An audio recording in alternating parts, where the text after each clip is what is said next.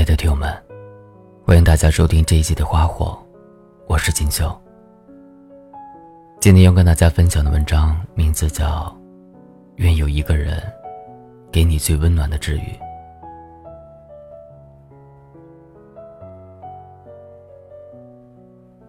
韩剧《我的大叔》在一片充满希望的曙光里，画上了圆满的句号。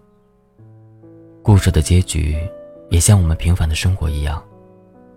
没有什么辉煌腾达，也没有什么期待的佳话，但就是那种最朴实无华的真实和顽强生活的努力，带给我们一股最温柔的力量。这股力量，犹如阴霾数日后绽放的朝阳，照亮了生活的方向。因为看着对方可怜，因为都想给对方治愈的温暖。于是，大叔和小女孩李志安的交集，在隐忍的生活故事里，给了我们积极向上的慰藉。大叔说：“他懂我，让我觉得悲伤。”两个在残破不堪的生活重压下努力行走的人，当遇到一个懂自己的悲伤、见过彼此伤痕累累的人，该是莫大的幸运。我极力伪装着沉重生活带给我的悲伤，可还是被你轻易的洞察。一个懂你的人，并不是懂你说出口的故事，而是懂你不曾说出口的心事。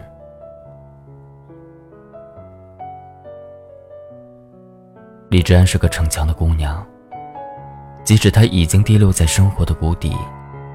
但他还是那么奋力的生活。他不想说出他残破不堪的过往，一个人孤零零的故作坚强，反而更加让人觉得心疼。贾冰蛙在《自在独行》里曾写道：“很多人都在说自己孤独，说自己孤独的人，其实并不孤独。孤独不是受到了冷落。”和遗弃，而是无知己，不被理解。真正的孤独者，不言孤独，偶尔做些长啸，如我们看到的兽。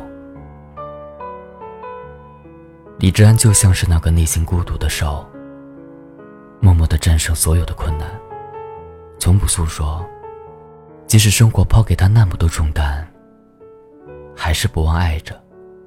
不忘善良，不忘坚强，不忘内心对美好明天的向往。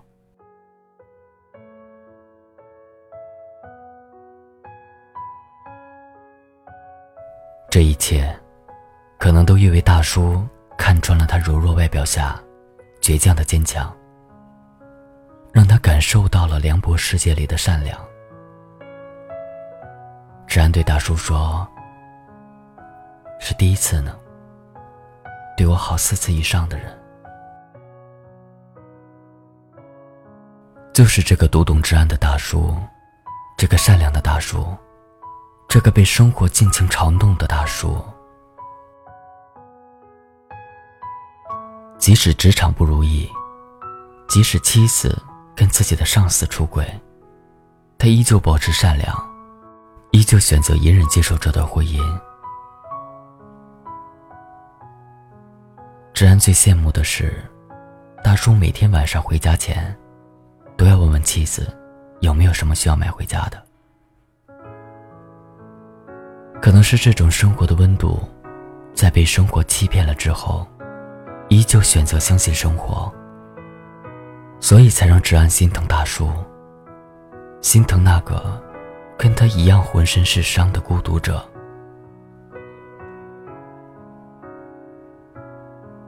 这一段百感交集的复杂情感里，两个似乎悲惨到底的人，一点点从困境中爬出来，就像从悲惨世界里逃出来一样，怎能不给人治愈的力量呢？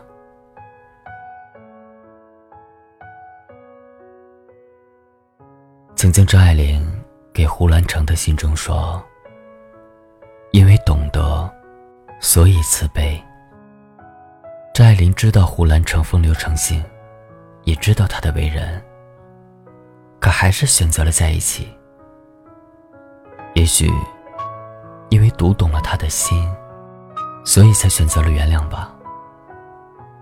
可最后，他们终究还是没能在一起。胡兰成最后在给张爱玲的信中结尾叹息道：“原是。”今生今世已惘然，山河岁月空惆怅，而我终将是要等着你的。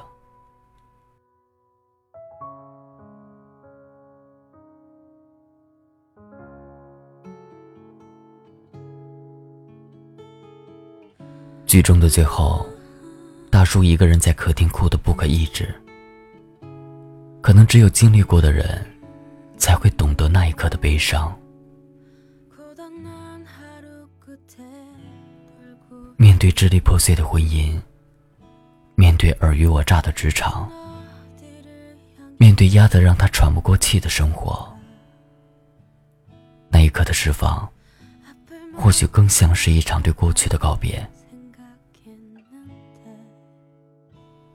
把曾经所有的隐忍。所有的难过，所有的不堪，所有的伤痕，都化作泪水，滴落在一去不复返的昨天。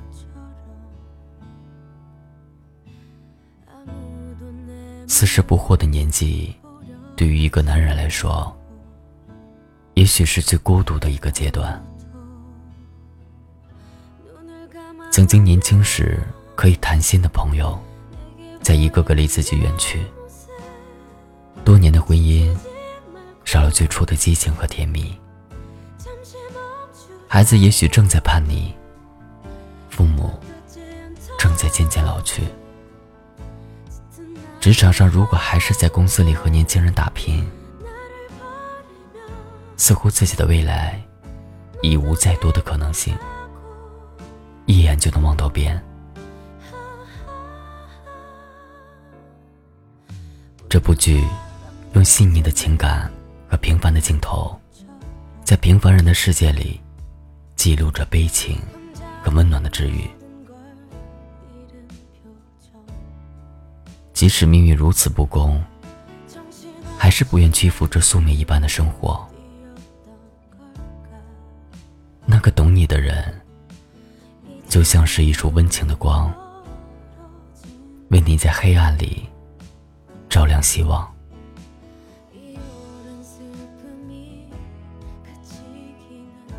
斯人如彩虹，遇上方知有。每一个人的生活里，也许都有难以名状的悲伤。愿你记得，那不是生活的结局。愿有一个人。给你最温暖的治愈。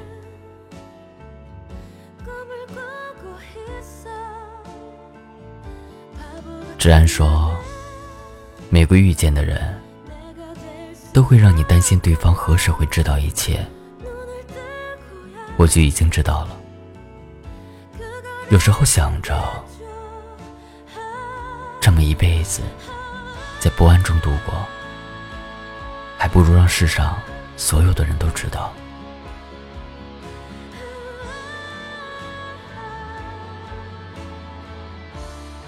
大叔说：“我会装不知道，无论别人说任何关于你的事，我会假装没听到。所以你也答应我，答应我，你会假装不知道。我害怕。”就不说，你也会懂。